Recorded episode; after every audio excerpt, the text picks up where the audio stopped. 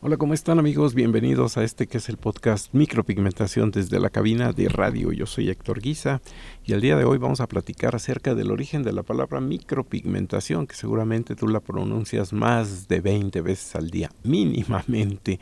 Esta palabra micropigmentación tiene un origen curioso porque fue acuñada por un médico americano que se llama Charles S. Swerling. El doctor Swerling desde 1985 empezó a trabajar en estas artes de la micropigmentación, pero desde el punto de vista médico, ya que él es todo un doctorazo oftalmólogo y trabaja en conjunto con Annette C. Walker, que es una enfermera registrada, y Norman F. Goldstein, que también es médico. Voy a permitirme leerles el prefacio, haciéndoles notar que lo estoy traduciendo simultáneamente. Y dice así, Muchos practicantes médicos verán este libro y los temas con un desdén inmediato, ya que la micropigmentación que fue desarrollada directamente desde el tatuaje existen ciertas connotaciones que tienden a tomar este campo y minimizarlo.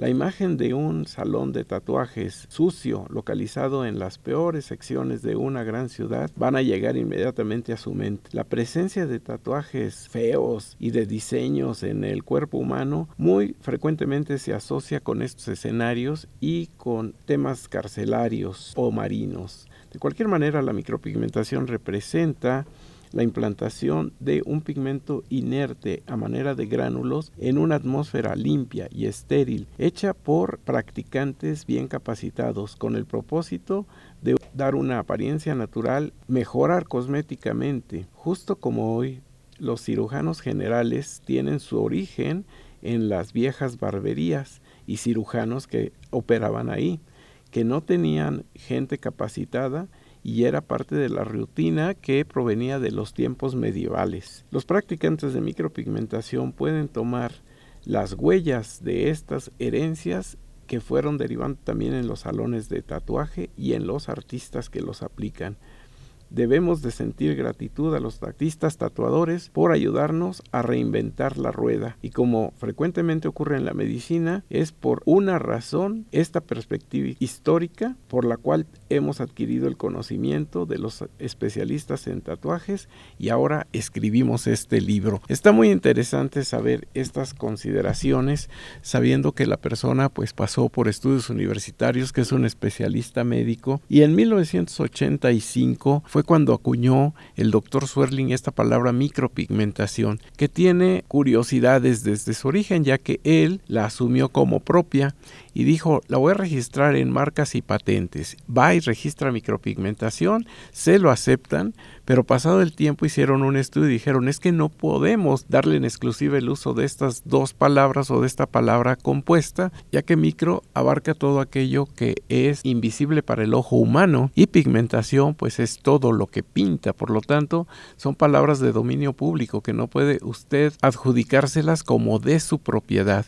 Y de esta manera echaron abajo esa idea, pero incluso él tuvo pleitos legales con gente que manejaba el término micropigmentación, que desde un principio se hizo muy popular, muy famoso.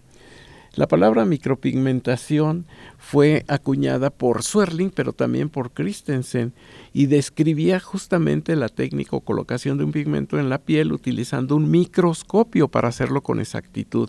Ellos utilizaban los mismos aparatos oftalmológicos que les permite ampliar los campos y justamente este es el microscopio al que se refiere y fue precedida por el término blefaropigmentación, que este término lo introdujo la doctora Engre Circa en el año 1984, o sea, un año antes, para describir la forma de ubicar quirúrgicamente el pigmento en la línea de las pestañas. Micropigmentación, posteriormente, fue un término aceptado en todo el mundo e incluye la colocación del pigmento dentro de la dermis cutánea para mejorar, para corregir o proteger, pero no incluyen procedimientos que intenten dañar la piel, como en algunas de las derivadas de las modificaciones corporales, pero que ya son extremas. Por ejemplo, cuando te cortan la piel con un bisturí para hacerte el branding.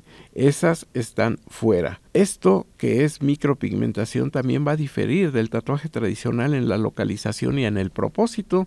Justamente el libro en la contraportada trae un triángulo muy interesante donde en el centro del mismo dice micropigmentation, en uno de los vértices, en el superior dice medical, en el inferior izquierdo dice cosmetic y en el derecho adornment eran los tres enfoques que tenía la micropigmentación. La micropigmentación no infiere una duración o efecto como en el maquillaje permanente o los cosméticos permanentes y este término maquillaje permanente no fue permitido utilizarlo en Australia, por ejemplo, ya que ellos argumentaban que ni era maquillaje ni era permanente. O muchos otros países han adoptado estos términos como por ejemplo cosméticos permanentes o incluso han hablado de que no es permanente sino semipermanente adjudicándolo al delineador, a las cejas y al color de los labios.